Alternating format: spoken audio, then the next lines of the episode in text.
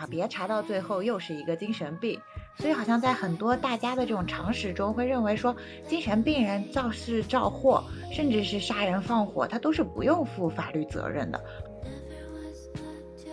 情况呢，他不违法的话呢，我们确实是说，只能说做好个人的防范来。那个法律，呢法律来讲就不好，那个不好直接做以干预。医院它有强制收治病人治疗的这样一个功能。那其实很多人，包括一些文学作品啊、电影作品的渲染，会觉得说疯人院好像就是一个关押精神病人的场所。医生如果对医疗医疗纠纷判决结果有异议，确实是可以提那请求所在的医疗机构提起上诉或申诉。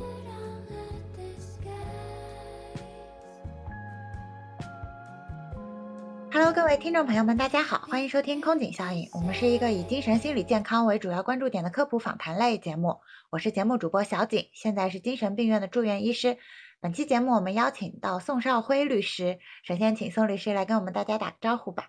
大家好，我我是宋律师，非常高兴与大家交流。嗯，宋律师也是我们创办节目以来算是一位重量级的嘉宾了。宋律师是副主任医师，同时也是一位专职律师。他于1991年参军入伍，先后在医院担任过病房副主任、疾控科主任、医务部主任等职务，也在医疗管理有限公司担任过董事长助理的职务。2023年1月起，他从事专职律师工作，长期从事医疗纠纷处理、医疗诉讼以及医院培训相关的工作。让我们再次欢迎宋律师来到我们节目，谢谢宋律师。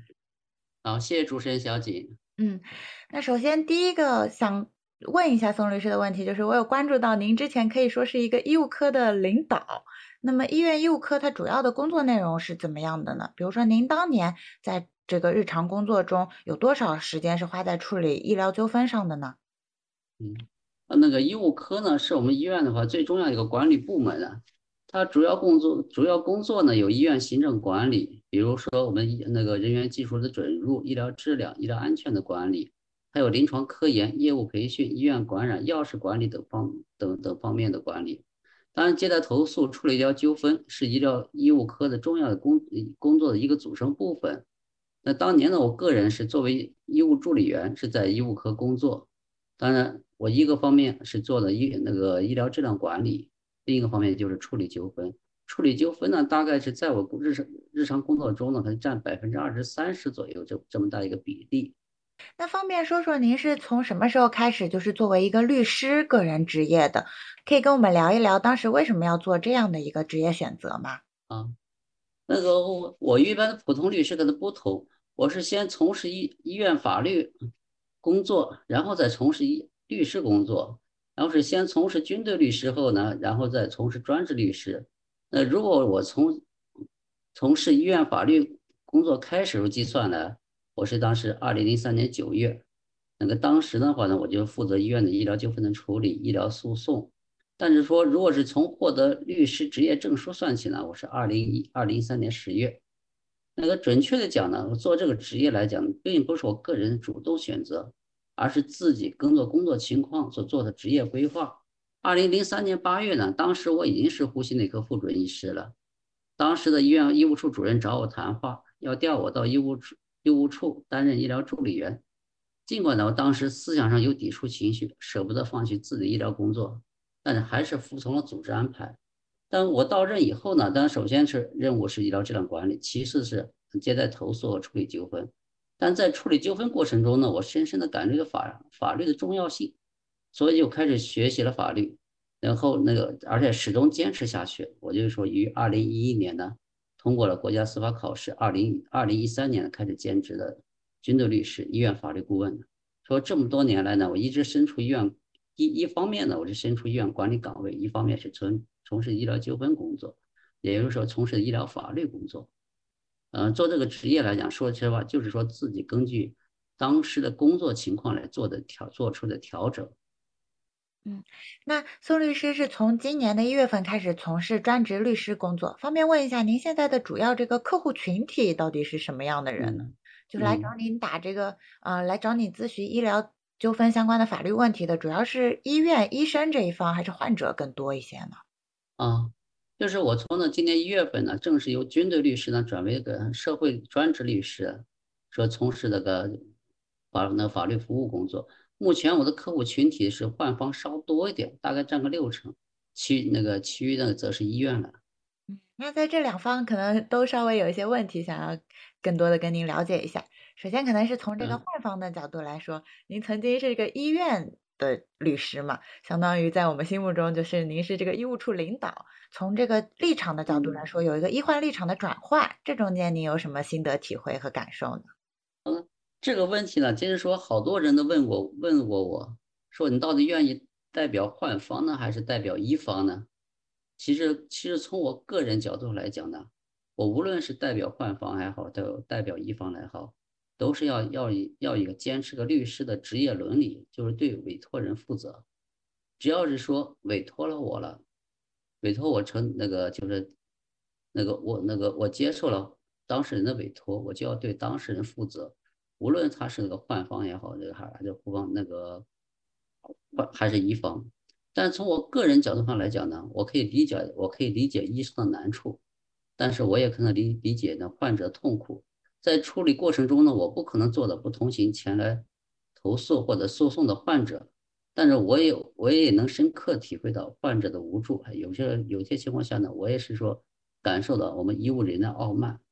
所以话，在这个，在这个虽然是说我的身份发生了变化，但是我的内心来讲呢，这并没有什么变化。无论是我代表一方还是代表患方，就一个原则，那是为当事人负责。还有另外一个问题，就是说，嗯，可能是这个一方客户群体这边，您是如何跟医院建立联系或者是合作关系的呢？在这个过程中，您更多的是担任一个咨询的身份，还是说就是提起诉讼，就是我们说的上庭？啊，这个律师的部分，因为我有在自己的这个工作经历中观察到，就是啊，尤其是我在的精神科专科医院，他对医疗纠纷提起诉讼更多是一个消极的态度。就算我们当事人科室的医生有资源去联系一些个人职业的律师，然后院方可能也不同意说要去提起诉讼的。这个方面来讲，说内心说内心说实话，是说我更愿愿意跟我们那个医生去交朋友。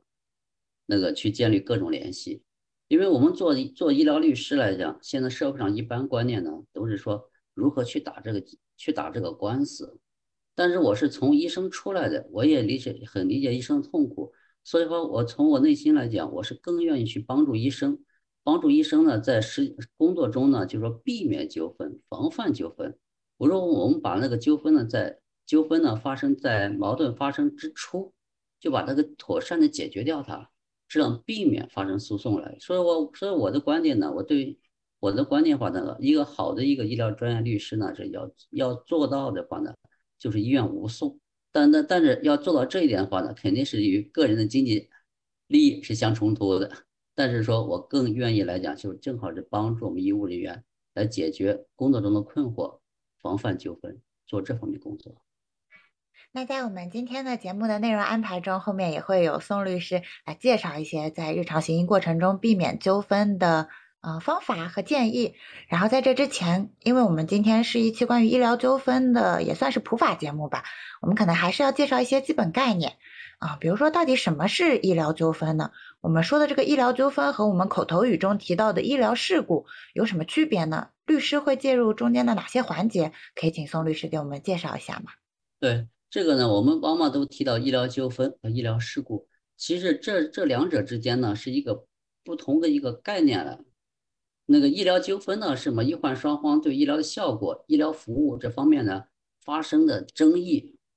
而医疗事故呢，一般是指我们医疗过错行为导致的损害后果。这两个呢是不同的，是个一个不同的概念。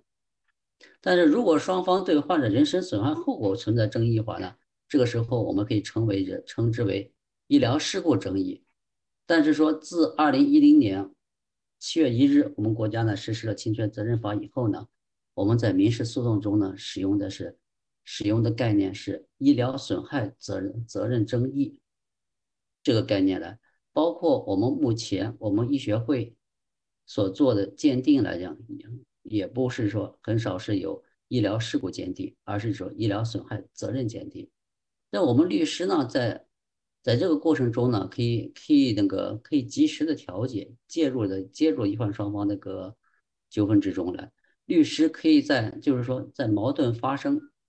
发生之初可以介入，在调解、在诉讼、鉴定的各个环节都可以鉴定，都能发挥自己的作用来。比如说一个，比如说对医院来讲，当出现一个纠纷的苗头之后呢，我们可以找律师来及时分析中工作中存在的问题，及时化解矛盾。这样情况下呢，我们就可以避免了纠纷。嗯那聊到一些更具体的，可能听众朋友们的疑惑，像比如说我作为一个患者，我现在有这个医疗方面的疑虑，我可以通过什么样的窗口或者渠道去投诉、协商赔偿，甚至是到上诉打官司的这一步？我要怎么联系到律师？又怎么去判断一个律师的资质呢？那就是说，在患者呢，在在就医过程中呢，如果是发生对医医疗工作有异议的话呢？我们的可以通过投诉，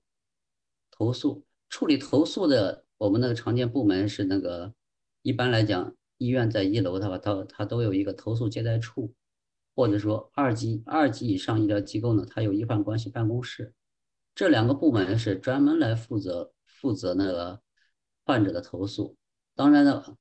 当然呢，我们也可以到医疗纠纷调解委员会去申请调解，当然向以及向法院。法院提起诉讼，那个患方呢？如何如何理解的？那个联系到律师呢？前前段时间呢，我是看到一个消息，就是说我们现在好多患者是在抖音中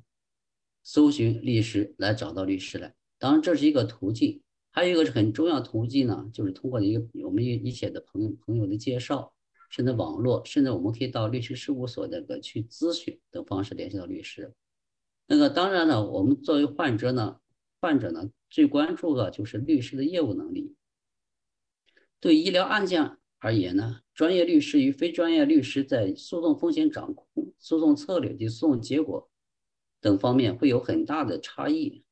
医疗医疗专业律师呢，需有专业的医医学教育背景，当然最好有丰富临床经验和医院管理经验。那个医师、律师是否有上述能力呢？我们医我们要可以通过与律师的沟通过程中，了解律师对医疗问题的理理解掌握程度。第二呢，是要看律师的从业经验。第三，我们可以看律师既往的诉讼案例，已经在各种媒体发表的文章。当然，我们还有一个很重要的一个评判标准，就是同行的评价。同行的评价，对于对一个律师来讲，是往往都是相对来讲比较客观的。这么看来，好像比起在抖音这种平台自己获取信息、自己判断，可能更多是通过介绍，会是一个比较靠谱的渠道。对，是的，像就比如说，我现在目前好多案例，我的案件来讲呢，都是来自于我们那个同行同行的介绍来。比如说，有些是医院的那个医生介绍，有的医务助理员的介绍，有的医院领导的介绍来。这样的介绍呢，有的是呢是。是是那个对于向医院的介绍，但有些患者呢也是通过自己的医生朋友来介绍来找到的介绍来找到我的。那么说到这个医疗纠纷事件，在我们医生群体中，就是有一些都市传说，就是说其实现在社会上是存在一个职业，它是叫做职业医闹。然后呢，比如说这这帮人，他就会去撺掇患者，让他去提起诉讼。比如说采取一些不合适的手段，比如说在医院拉横幅、威胁或者恐吓医生个人。那嗯，我想问宋宋律师的问题就是说，您是怎么看待这个职业医闹的呢？确实在你的工作中遇到过吗？那用什么方式去维护权益是不合理的？比如说发生了上诉这些行为的时候，那我们医生是可以去起诉这个医闹人或者是患者啊家属的吗？嗯，是可以。关于这个职业医闹的话呢，我们是在就是啊那个二零零五年、零六年那几年的话，我们是相当相当多的。就我所在的医院的话呢，经常是有人那个，对吧？也有过人是那个百百花圈设灵堂围围堵那个医疗机构，这种情况是有的。在这个方面呢，确实有后面是有些人串串夺的患者去处理的问题，然后通过患者向医院的赔偿。向赔偿以后，医院向赔偿以后呢，提取提取一定比例，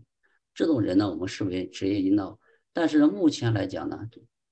目前来讲，我们这个法律呢，法律规定是越来越加严格，而且医疗机构呢，我们作为一个公共场所，也能得到的公安部门的保的法律的保护。所以话，现在目前职业医闹这职业医闹的这个这个情况呢，现在是非常比比较比比较少见了，特别是经济发达地区，职业医闹这种情况基本基本上是可以说是基本上是非常罕见了。因为一旦有人百花轩设立堂的话，那个公安机关都会加以处理。但我们反过来就是说我我们医生遇到这种情况怎么办？就常常有人是恐吓医生，或者是恐吓医生来，医生是不是可以起诉起诉那个患方呢？我认为是可以的，但是这个起诉呢，要建建要要是说有一定的条件。就比如我们的损害财物呢，可以要求赔偿；侵犯名誉权可以要求停那个停止侵害，恢复名誉，赔偿损失。如果是对我们医务人员有了伤害，我们可以通过报警，或者通过那个刑事自诉，或者说刑事立案。通过刑事那个追究他刑事责任来解决这个问题。我在自己工作中也有，就是听上级医生说过，因为我工作的医院相对来说比较特殊嘛，是精神科医院。有些家属可能对医生的这个诊断不满意，觉得自己的家属其实是没有精神病，然后他就会采取一种纠缠的形式，比如说他会跟踪啊，或者等待你下班，但是可能具体也没有什么很红线的行为，没有具体的威胁言语，但是他就是远远的跟随。那如果递交民警的话，他就会有一些解释，就说：“哎，我也是散步，我也住在附近。”这个其实，在我们科还是一个比较让人困扰的问题。那像这种相对来说比较难以举证的情况，会有什么办法吗？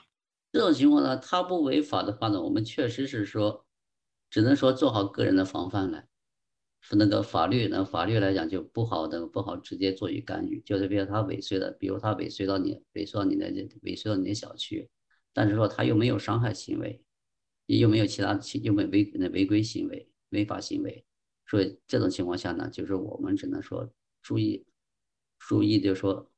摆脱如何做好摆脱这个人，不要不要让他明确的跟随的把那规把让他跟随到你的具体的住址、具体居家，不让不防止他接触你的家人，只能说做好防范了。所以，其实，在我们整个访谈中，也是也说明了一个问题，就是其实这个防范、防患于未然是更重要的。虽然大家提到这个律师啊纠纷，可能更多脑子里冒出来的就是这个打官司的场景，但可能包括宋律师做的很多工作，也是在更前期。像刚才我提到这个问题，我们医生、精神科医生在实际的工作中，我们会率先识别一些就是患者家属，他可能是高发纠纷的，在我们的行医的过程中，也会非常注意跟他的沟通交流。那么回到医生这一方，呃，如果发生了这种纠纷的事件，我们在纠纷的处理中会参考哪一些临床资料？怎么开展调查呢？这个调查一般是由律师来做的嘛？那什么样的东西最后会变成一个法律的这种呈堂文件呢？但是说，如果开展调查的话，目前来讲呢，我们在处理这医疗纠纷过程中呢，重点是来搜集证据。搜集证据呢，一个方面来，我们可以是自己可以搜集证据来，就比我们医生，我们可以把各种的病例资料完善，完善各种病例资料来，就是有些有些那个有些材料，比如说我们做血液透析的，它透析血液透析记录，这些记录呢不在病例之中，我们要把它归结成病例病例之中来。当然，一个方面呢，就我们可以通过专业律师的指导来把病例。那个先把病例收集齐全。那下面一个环节是听友提问环节。我们事先呢把宋律师的资料和我们对宋律师的一些采访计划公布在我们听友群之后呢，也收到了很多网友的提问。如果有想加入听友群的，可以在这个节目简介中找到我们的听友群。我们一般都会提前公布一些嘉宾的信息，然后就可以在提前准备的环节中收集大家的问题，到正式录制的时候来提问了。那我们听友提问环节的第一个问题就是说，啊，医生个人他是否可以在医疗纠纷案件中提起诉讼呢？比如说我作为一个医生本人，但是我对纠纷案件的处理结果有疑问、有疑义的时候，我能不能起诉自己所在的医院，或者要求重新来审理这个案件？我说吧，第一个问题呢，就医生呢是确实不是说可以就在医疗那个纠纷案件中提起诉讼。我们提起诉讼的话，那个原告呢是有一定的条件的。这原告呢必须要自己自己自己的人身或者财产受到损失，而且我们医生来讲，在在在期间呢没有受到损失，所以医生个人来讲是不能提起医疗纠纷案件的诉讼的。当然是吧？如果我们医生受到医疗损害了，受到了医疗损害是可以提起医疗纠纷诉讼的啊。但但是说医生在纠纷案件中对纠纷案件的处理结果有异议时，是不能提不能起诉自己所在医院的，但可以要求医院提起上诉，或者是要求申诉。因为医生的医疗行为它是职务行为，其法律后果是医疗机构承担的，它不是医疗。医疗纠纷的责任主体，医生是不能提起医疗诉讼的，那他也不是适格的原告。但是如果患方的行为侵犯了医生本人的合法权益，医生则可针对患方的违法行为提起诉讼。比如近期我们某个眼科医院的医生对患者提起了名誉权诉讼，这样的诉讼医生是可以的。那医生如果对医疗医疗纠纷判决结果有异议，确实是可以提那请求所在的医疗机构提起上诉或申诉。但医疗机构决定是否提起上诉或申诉，那个医生无权就此问题起诉医院。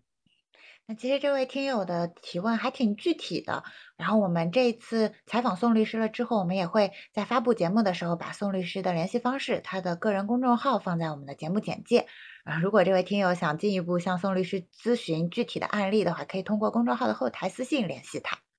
那我们就进入到下一个问题。下一个问题是我们之前也提到的一个大家比较关心的问题，就是说在医疗纠纷中，医生要如何实现自保呢？我们在日常的这个行医的过程中，要怎么样去避免纠纷的发生或者扩大化呢？啊，在这个医疗纠纷之中呢，医生啊确实要一定要提高一定警惕来，特别是我们现在就是说有的杀医案、伤医案，就是说我们那个医生呢要对的风险要进行识别。医生要重点要对母亲对一些人群要要进行防范，就比如说低收入人群，低收入人群的话，他他对医疗收费的价格是非常敏感的。如果是说我们的收费价格，他认为我们收费价格也高，因为收费就会与我们发生争议了。第二个是说那个医疗效果不好的，特别是长期久病那个久治不愈的人。第三个就是说，我们我们那就说有点性格有点有点变异，那个性格有点异常的人，对这三种人的话呢，医生在实际工作中呢，一定要要加以识别，识别出来以后，然后再想如何如何那个妥善的保护自己，在日常行医中呢，要避免要避免这纠纷的发生扩大严重化呢，那首先呢，要医生呢，我觉得还是要遵守规章制度来。遵守诊疗规范，认认真真的履行履行职责，还是要尊重患者的合法权益。那个那些企图通过更改病历或签署有些毫毫无必要的执行同意文件来自自保措施呢，是往往是达不到自保的目的的。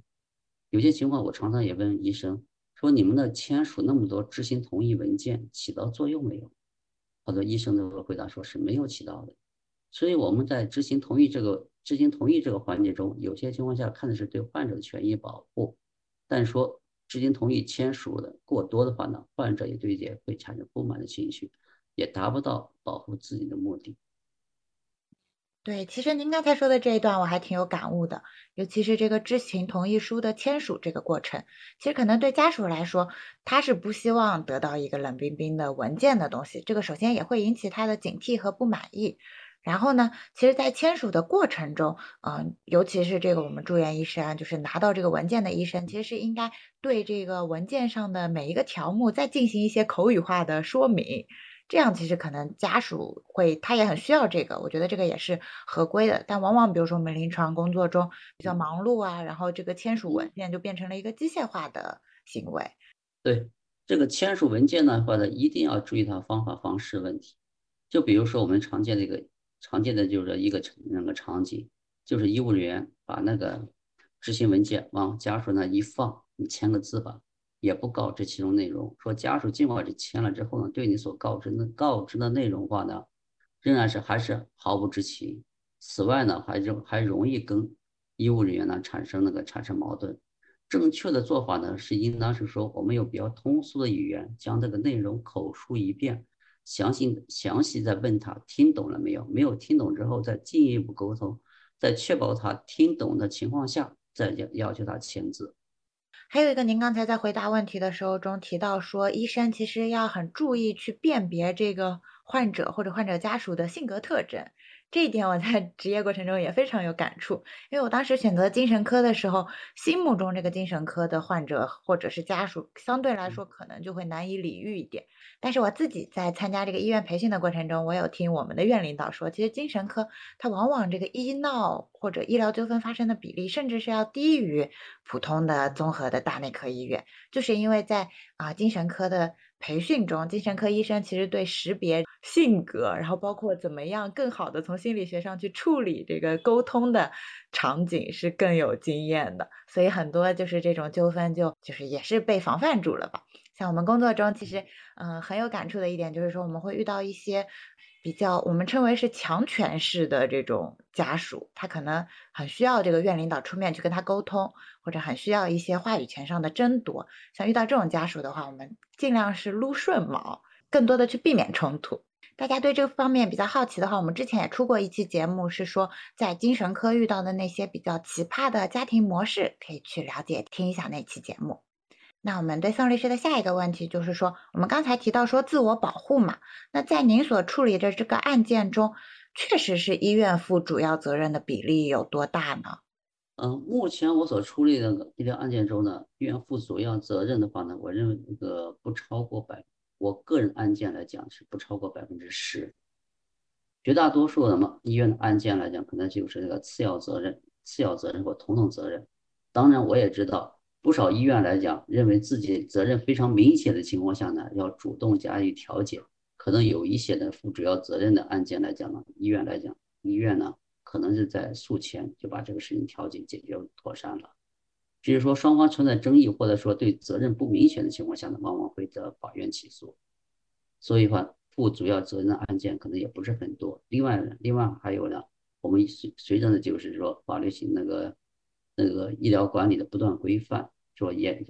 过去反正很极端的、很特殊的一些那个医疗损害案件呢，就发生率都降低了。那我们还有听友就是希望宋律师可以分享一下从业过程中特别有成就感或者说印象很深刻的一个案例。啊，好，确实说打官司来讲，不能说非常有成就感，无论是我代表乙方还是代表患方，但说但是说有这个。非常印象非常深刻的话呢，我就说是我处理的第一个医疗纠纷案件呢。我处理第一个医疗纠纷案件的话，这个患者呢，首先是我治治疗的，他是当时是当时是呼吸道感染，肺炎，手术呼吸内科，当时当时我是呼吸内科的副主任医师，我也负责他治疗。但治疗期间的话呢，我感觉这个人好像是有点还有什么潜在的风险、潜在的问题没有发现，后来是做。复查了肾功能，一旦复查肾功能以后呢，看到肾功能是急剧恶化，马上就要转到肾内科，呃，肾内科去进行肾脏穿刺，是是那个肾小球基底膜病变，病变之后呢，这病人或者随着病情不断加重，死亡了。死亡之后呢，患者家属呢，患那个就就要向医院那个向法院提起诉讼，要求追究我们那个那个那个要求我们承担赔偿责任。但这个案件特殊的话呢，就是说，当年的话呢，我们的病历书写呢，往往都都不是很规范。那个病例中的擦刮图这种现象是非常多的。是的，患者呢，他就患者家属呢，他就不是说是医疗中存在问题，是主张向法院主张我们是伪造病例。这个问题呢，我们双方来讲就反复拉锯，反复拉锯的呀。那个就是官司呢，就是反正打了几年，但最后来讲呢，患者呢还是还是那个败诉了。这个案件呢，给我一个深刻的启示，就是说，我们无论在什么时候呢，我们一定要保持病例的客观、真实性、客观性，要真实客观的反映在我们的诊疗过程，绝不能伪造病例。这个案例说对我来讲是记忆是非常深刻，所以我对。医生的要求呢，也就是说，一定要客观、真实、准确的书写病病例来，不能伪造病历。其实，像我们小医生在医疗工作的过程中，我们也会听到很多领导啊、上级的前辈来教导，说你现在在做的这个写病史的工作有多重要。虽然可能说它是比较繁重的，然后啊，可能就是一些前人踩过的坑在教育我们。然后我自己在工作中，我印象比较深刻的，您刚刚说到这个伪造病历的一点，就是对于我们精神科来说，其实我们有很多长期住院的患者，他比如说在精神病院他待的时间已经达到了三五年，甚至是十年左右的时间。对于这样的患者，其实我们一个月根据这个病史书写的规范，他只要有一两次的这个查房记录就可以了。但是其实，在我们实际操作的过程中，我们几乎就是每天会去查房去问一下这个病人。但每天如果记录查房记录的话，他其实病情也没有太大的波动，就会是重复的内容。所以基本上在我们实际的这个工作过程中，我们会选，比如说这个病人要记录两次，那我就是每个月的一号和十五号，我来写一下这个查房记录。然后因为他有这个抬头的要求，就是需要主治或者主任来查房，那我就写，比如说啊，当天或者我们这个病房主要负责的主任医生来查房了，然后我就写这样一个记录。然后我有听说过我们医院分享的案例是说啊，这个。呃，病人后面有纠纷，然后也是以这个病史伪造的这个角度来去追究这个医院的责任。就是说，啊，我比如说在十月一号写了我们主任给他的一个查房，那确实我们其实主任在每一个月的各种活动，呃，各种时间中，他也参与在这个病人的治疗中，确实也有查房的这个动作，但可能不是发生在一号的当天。然后在一号写了这个主任的查房记录以后呢，他们查到就是说一号这个主任他其实是在外地参加一个学术会议的。然后就是，这就是一份伪造的病历了。就不管其实其他工作做的是有多好，这件事情的性质到底是怎么样，只要发生了这个伪造病历，就是医院方面的责任。嗯嗯，这个问题呢，就是说好多那个我们医院管管理专家呢，他往往都在说了，你这个病历情况，哎呀，没有写好，那病史伪造，承担完全责任。甚至说我听到有些那个病案管理者说，有管理专家给他们讲。你那个病历装订装订顺序不好，或者说你病历装订中有几个钉子，或者有拆开的痕迹，都会说病历不真实。我认为他，我认为这种说法呢，有些情况下我们医院管理者是过度解读了。就一个病例来讲，那我们不可能是完全符合规范的。就比如说有些情况下科主任不在，我书写了科科主任记录、科主任查房记录，这这种情况。我们那我们如何看待的这个问题呢？我只能说，我们个别地方书写不真实，不能否认我的病例的整体的真实性。我们只能说从个别病例的瑕疵来，我们承担相应责任，而不承担整体病例不真实这个责任来。就个别不真实，不能否定病例的整体的真实性。我在法院，我我在法院中也是往往是这样强调的。我们法院判决书都可能出错的，这法院判决书出错了，你能说法官判判决是是有失误吗？不是的，这是两个不同的概念。嗯，那像我们今天就是因为我自己也是医生嘛，所以我们问的很多问题可能是这个医方的角度为主。那大家比如说有一些啊患者这方面关于医疗纠纷的提问，也可以在评论区提问。有这种个体的案例需要咨询的，也可以通过我们公众号来联系他。最后一个听友提问环节的问题是：宋律师在这个工作的过程中，有没有观察到有一些科室相对来说纠纷是比较高发的呢？那各个科室的就诊患者他有没有什么这样的特点呢？啊，那个有的。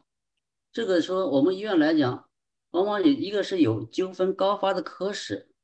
甚至还有有纠纷高发的人。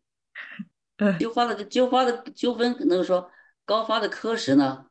是我们跟我们业务。业务那个有有关联，那纠纷高发的人的话，是跟我们这个人的工医务人员工作责任心有关联。就比如说，我们说那个各科室呢，就诊患者的特点呢，我就首先我们说的急诊科，急诊科呢，往往病人送那个送来以后呢，病人病情非常急，有的时候是因为病病人的病情是非常严重，我们抢救不及时，那个我们那个也是无力为无力回天，说病人死了，说家属对他死亡后果理解不当。另外还有那个急诊科呢，往往都是一个两个医生，这一两个医生呢要处理大量大量急诊病人的话呢，有些有些病人的话呢排认为自己排队时间过长，也对医生产生不满，所以说急诊科呢是往往是发生那个医疗纠纷的是个高发科室。过去我们的甚至来讲，有些医院的恶性案件来讲都发生在急诊科。那个第二科室，我们我们就是个骨科。骨科的骨科疾病呢，跟我们内科疾病又不同。骨科疾病呢，就是说诊诊断的成败呢，患者是可以切身感受的。你骨骼对位正确不正确，那个一个片子一看就看到了。所以说，那个患者对手术效果的话呢，他是有切身的体会，所以这骨科呢发生纠纷也特别多。那当然，骨科还有一个纠，还有纠纷呢，还有个特点呢，就是院内感染。一旦是发生院内感染的后呢，特别是那个呃关节移植手术，在这种情况下呢，对于患者来讲，对医生来讲都是个灾难。所以骨科的纠纷是很多。第三科是就产科。这个产妇在分娩过程中，一旦发生医疗损害呢，往往会导致比较严重的医疗后果。就比如说我们新生儿脑瘫、新生儿死亡，还有我们的产妇死亡，这些后果呢，那个那个在发生这类这些情况的话呢，往往会引发激烈的激烈的医患冲突。所以话在医院来讲，高发的科室呢，我就认为这个第一个是急诊科、骨科和那个那个产科，这三科是是高发生率是非常高的。那我自己在学医的过程中，我有听说过，就是这这个，我不知道能不能用恶性事件这个名词来总结，就是说发生这个患者对医生造成人身安全伤害的事件最高发的一个科室是耳鼻喉科，当时是我的前辈跟我说的，因为在这个耳耳鼻喉就诊的过程中，可能患者他自己对自己鼻腔内的这个感受是非常敏感的。但是耳鼻喉科呢，鼻子堵塞来讲，这个症状呢，确实。这种情况呢，确实会让患者非常痛苦，说的难难以承受，所以说他对医生的抱怨可能也就是非常强。就比如说我们的广东省人民就发生这样一个案例，恶性的伤医案例。那说到这个患者突发冲动的这种情况，其实我们节目刚开始也说到了，我们的节目，我们这个空警效应，它主要是以一个呃关注精神病人、关注精神健康为主题的这样一系列节目。我们既往的很多内容呢，也是患者采访和精神病相关的一些科普内容。那今天宋律师来，我们最后的一个部分呢，其实是想再就这个精神卫生法对大家进行一些普及。那嗯，我想问的第一个问题就是说，这个精神病人他是可以作为诉讼主体的吗？比如说他被收治入院了，但是他对这个整体的流程有异议，他是可以提起诉讼的吗？精神病人的这种民事行为能力他是怎么样受到限制的？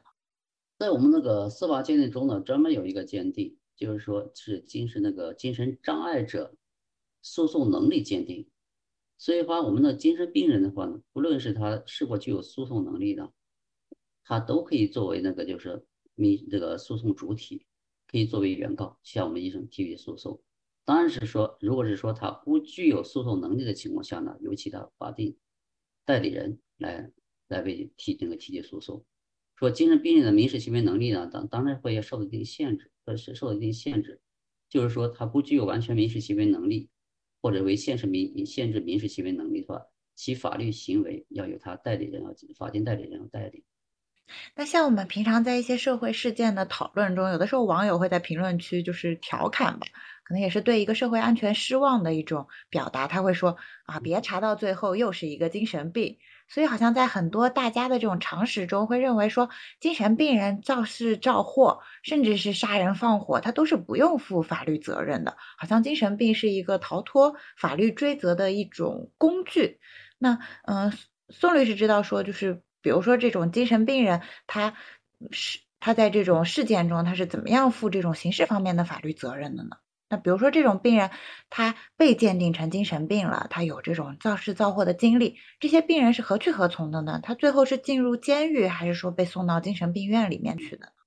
他这个理解可能是有错误的。那个精神病人呢，肇事肇祸甚至杀人放火，他他仍然要确定他要负法律责任的吧？当然是我们要精神病要要进行鉴定，在刑事犯罪中呢，我们要可以根据精神健康、精神健康状况、犯罪性质情节、社会危害程度，采取采取各种措施。比如说，我们刑事局有监视记录、取保候审、强强制措施。但是说，对于严重精神障碍或者可能危危害他人安全时候呢，我们必须要实行强制治疗。说精神病人的话呢，犯罪的话呢，仍然还有服刑的。就比如说，我们有些精神病人。在他没有完全丧失分辨自己能力的时候呢，他实施他实施了犯罪行为，他仍然要承担刑事责任，只不过可以要减轻其刑事刑事处罚。其实我在这里也想稍微补充一点相关的知识，就像刚才宋律师也提到说，其实精神病相关的这种法律问题，它是专门有一个司法鉴定的。那这个司法鉴定一般可能会是由第三方机构来医院里面进行的，然后就是会确认这个病人的状态到底是怎么样。比如说，这个病人他是因为一些肇事肇祸，啊，啊我们假设他砸了两辆自行车，然后啊被送到医院里面来了。那他砸自行车的这个行为，到底是因为他这个病导致他情绪不能控制，或者说他有一些妄想，他觉得这个自行车在对他说话，或者说他认为自己发明了自行车的专利，所以所有的这些东西都应该是他的，然后不能大马路上随便出现自行车。如果是跟这些紊乱的行为或者情绪有关系的。那么其实它是跟这个疾病有关系的，相对来说那个判定的结果就会不一样。但如果这个精神病人他的这个精神疾病是跟这个砸车的这个行为没有关联的，那其实他在仅仅砸车的这件事情上啊的探讨过程中，可能就会跟我们正常人需要负到同等的这种法律责任。还有一点就是说，这个精神病院它有强制收治病人治疗的这样一个功能。那其实很多人。包括一些文学作品啊、电影作品的渲染，会觉得说疯人院好像就是一个关押精神病人的场所。其实现在我们的精神病院更多是一个治疗的场所。就算是一个精神病人，我们更多是在急性发作期把他送到医院去进行治疗。那这个人的精神症状如果在服药以后得到了控制，他该被拘留，该去啊从该去比如说出庭作证啊，或者去对他入院前的这个造成的事情的后果去承担责任，他都会。被送出医院，就是办理出院去处理这些法律上的事情，这个是我想要补充的。那像我们刚才提到说，精神病人的强制入院。其实我们有观察到，社会大众对一些呃强制收入院的情况是抱有很大的疑问和不解的。最近也有社会新闻说啊，比如说某个地方的某一女子被前夫送进了精神病院，然后从而大家也对精神病院的整个收治流程产生了很多的不理解，甚至很多的抱怨和攻击。那什么样的病人他是可以强制入院的呢？这个送诊的主体人，就是说办理入院手续的人，可以是什么样的人呢？那个这个问题呢，目前来讲确实是比较多见。就比如说前段时间有报道，有一个企业家说说被其子女强行送到那个精神病精神病院，然后他企业家那个自杀了，这个是引起争议。但是说那是不是一定的说精神病那个精神病院的精神病人的话呢？但是说再有下面几条条件，特殊条件下呢，说必须要实施住院治疗。在我们的法律《精神卫生法》中呢，没有说明确确定它是一个强制治疗。《精神复精神卫生法》呢第三十条，它有有一个明确规定，他说诊断结论、病情评估表明就诊者为严重精神障碍，并有下列情形之一者，应当举行对其进行实施住院治疗。呃，一已经发生伤害自身的行为，或者有可能伤害自身的危险的；二。已经发生了危险、危害他人安全的行为，或者是或者有危害他人安全的危险的，这就说明我们对严重精神障碍者具有人身危险的的时候，要必须要把他要送到医院进行治疗。我就是我们的平常所说的强制治疗。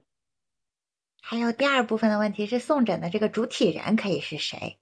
啊，送诊的主体呢，可以第一是呢叫患者患者近亲属。患者监护人，第二是单位，第三还是公安机关也有权利送入来。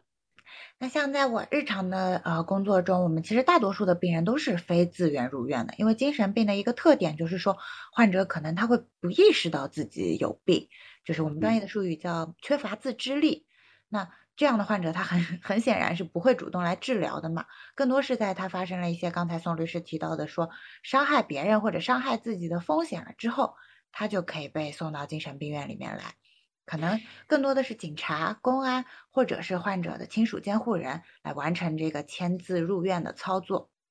那像在这个过程中，除了这个伤人自伤的风险之外，还有要求说他一定要是重性的精神病，这就跟我刚才提到的这个治疗，精神病院是一个治疗的场所，而不是一个关押的场所有关系。那么更多是去治疗这个患者的精神病。所以，像我最近工作中有接触到的一个患者，他也是在外面造事造祸、打人，频繁的有这种斗殴、抢劫。这个患者就被我们公安送到我们医院来了。送入医院以后，我们对他进行了详细的精神检查，最后的诊断是一个反社会型人格障碍。那像反社会人格障碍，它更多是一个性格上的特征，它其实就跟我们平常提到的这种有被害妄想、有思维内容异常的精神分裂症这种重性的精神疾病是啊不一样的。虽然它都可以在精神科治疗，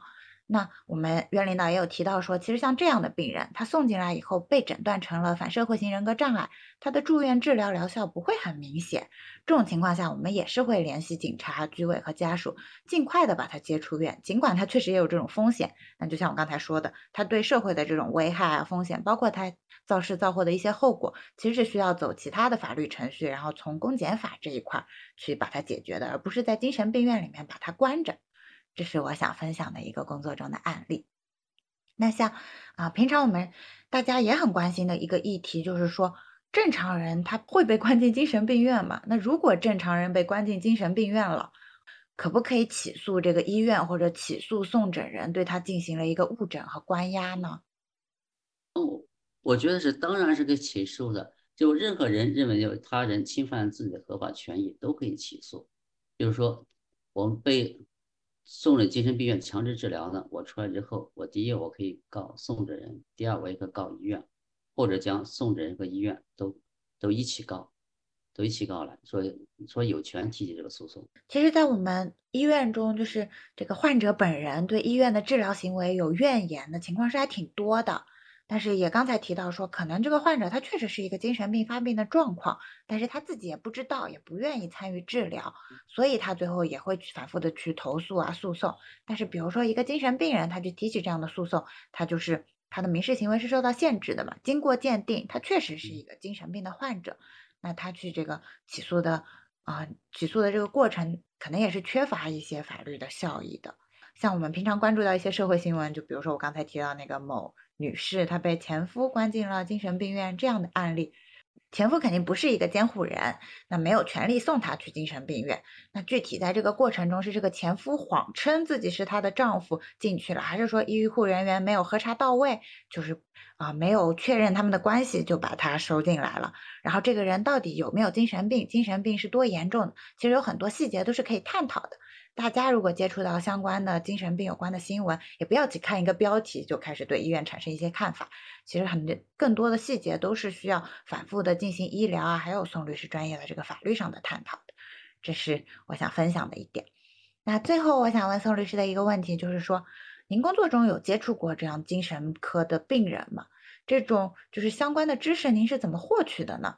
嗯，就比如说你是怎么识别出这个人他可能是一个精神病的病人？您回忆之前的工作经历，是不是有这个人其实是精神病的情况呢？嗯，这工作中呢，我确实我认为我接触过有工那个多少有精神障碍的有精神障碍的病人。这精神障碍病人呢，往往都是有些情况是我呢，就是想了委托我进那个从事那个诉讼的，想想委托我的，就是说的那个想希望我能做个诉讼代理人。那我是如何观察他的话，我就出了他的性格，通过他的性格，通过他的言行来进行观察，进行观察。如果这个人非常偏执，说很难与很难与与那个与他沟通，或者有很难与说服这种这种人的话，往往可能是可能是存在一定的性格障碍。另外再一个呢，就是说反复进行诉讼的人，可能或多或少呢存在一定的精那个精神障碍。但是我对精神科知识的获取的话呢，获取呢，我往往我一般自自己作为医生嘛，有时候也看看，有些看看这么这方面书。另外呢，我这段时间呢是经常是处理精神科的案件，所以跟跟那个精那个精神病院的那个医生啊、医务医务部门呢，也打交道也就比较多，也是从中呢学习了一些精神病的治疗知识。啊，但但是说我们在工作中呢。只要是与人打打交道，都应该注意到这个对方是不是存在精神障碍的。这种情况下呢，我们好作为自好的好的个好呢，就提高自身防范能力。那其实，在我自己的生活中，我也有体会到，说自从我学了这个精神科以后。我其实，在日常的交流中，我能识别出一些人，他确实有这个偏执的性格特点。就比如说，你说什么他也不听，然后他非常的固执己见，他的这个相对来说认识一件事情的这个思维方式是非常狭窄直线的。那这种情况，其实跟他做过多的沟通或者是争吵，其实都是不必要的一些冲突。那在这里也非常希望今天听节目的，不管是啊各科的医生，还是说患者，总之是对医疗纠纷这个话题感兴趣的听众们呢，也可以顺便了解一下我们的精神科知识，在生活中了解更多的知识呢，可能也是一个更好武装自己的过程。那我们今天的节目就差不多到这里了。宋律师最后还有什么想分享或者补充的吗？希望我们以后继续沟通。那就再次谢谢宋律师来到我们节目。大家如果有更多具体的问题想询问宋律师的话，可以通过微信公众号来联系他，也可以进行相关案件咨询和诉讼的委托。那就谢谢宋律师来到我们节目。好，谢谢小姐。那以上就是我们这一期节目啦。欢迎各位听众朋友在评论区留下你的感想，分享你对本期节目的看法。有愿意参与录制对谈的，也可以在各个平台私信联系我们。在微信搜索“空警下划线零三幺零”，可以加我们节目组小助理的微信进听友群。我们平常也会在听友群有一些心理学和精神方面的讨论。如果你对接下来的节目感兴趣，可以在小宇宙、苹果播客等声音平台订阅我们空警效应。你也可以在微信搜索“空警计划编辑部”，我们会在公众号更新整理过后的文字版科普内容哦。那我们就下期节目再见啦，拜拜。